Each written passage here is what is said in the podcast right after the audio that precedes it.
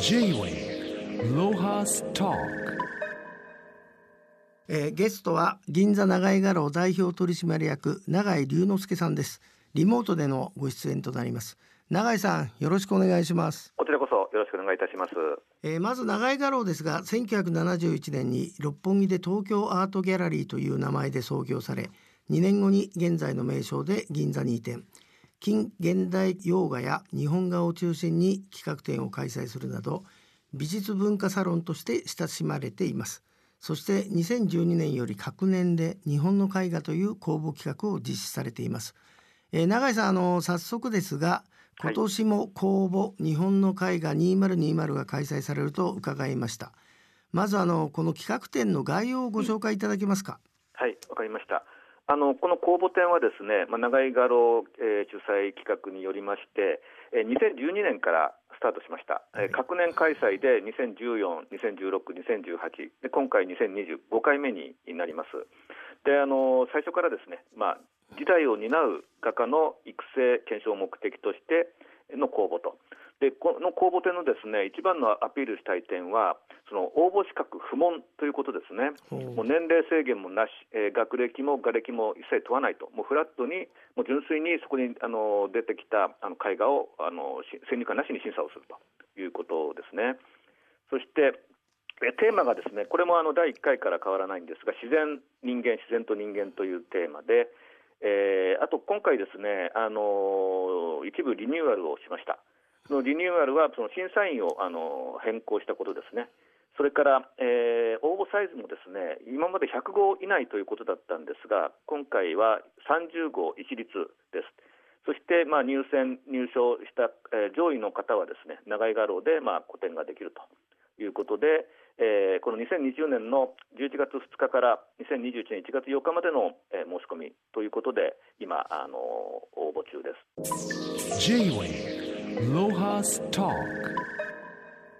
あの今までこれだけ開催されてきて、はい。あのこのまあ不問だということで誰でも応募できるんですけど、どんな方が多いんですか、応募してくる方は。もちろんあのいろんなところに、まあ、あの告知をするんですけれども、まあ、もちろん芸大美大生からですね卒業された方、もうすでに活躍をされている方も応募されますし、あとあのやっぱりこの公募公募展にですね応募される方の特徴としては、まあ、年齢不問ですので、結構年齢の幅が広いんですね。いわばその定年後に絵をカルチャーなどで勉強してそのこういったところに出したいとかですねあるいはその女性の場合にはもともと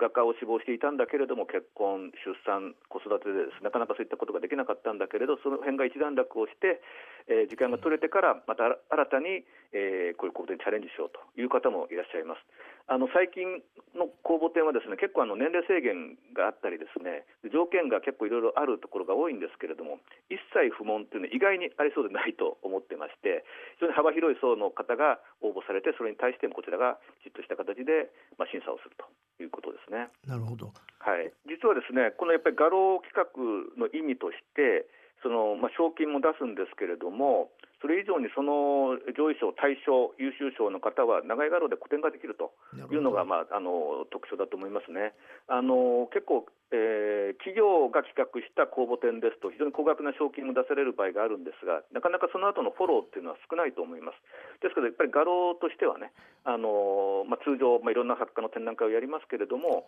えーそういった機会を設けることがやっぱり画廊企画の意味かなと思っています。なるほど。はいえー、2016年の日本の絵画で大賞を取った佐藤真美さんですかね。うんはい彼女の、えーこまあ、2年後に個展開いた時私も拝見し購入させていただきましたが、はい、ありがとうございます。かはい彼女は今どうしてるんですか、そうですね。あの2018年に個展が、まあ、彼女の、まあ、初個展だったんですけれどもおかげさまで、まあ、実は完売をしましたでその後も2018年、2019年他の画廊でも展覧会をしてますしあとグループ展などにもいろんな、まあ、声がかかり始めてますね。あですからこれから、まあ今年はちょっといろいろコロナでねいろんな予定変更でえ今ちょっとなかなか発表の機会が難しいんですがこれからというところであの楽しみにしてます。ロハ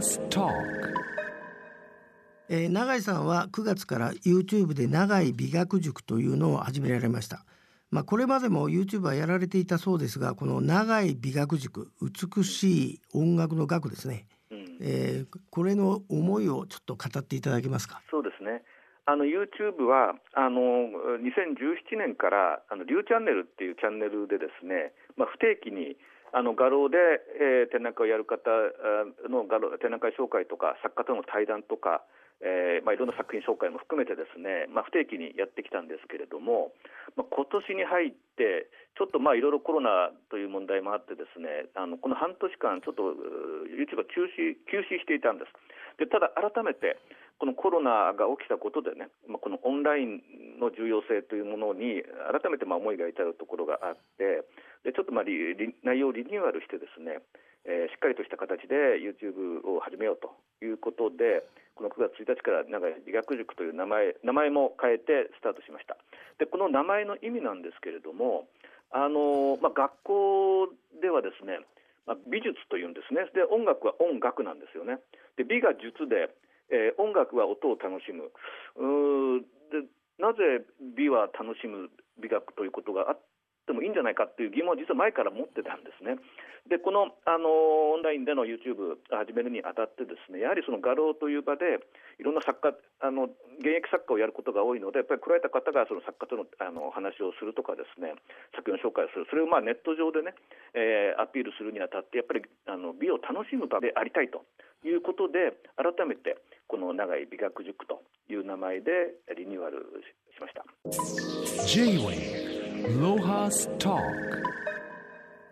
まああのこの美学塾ですけど今後どのようなプログラムがあるのか教えていただきたいんですけど。はい、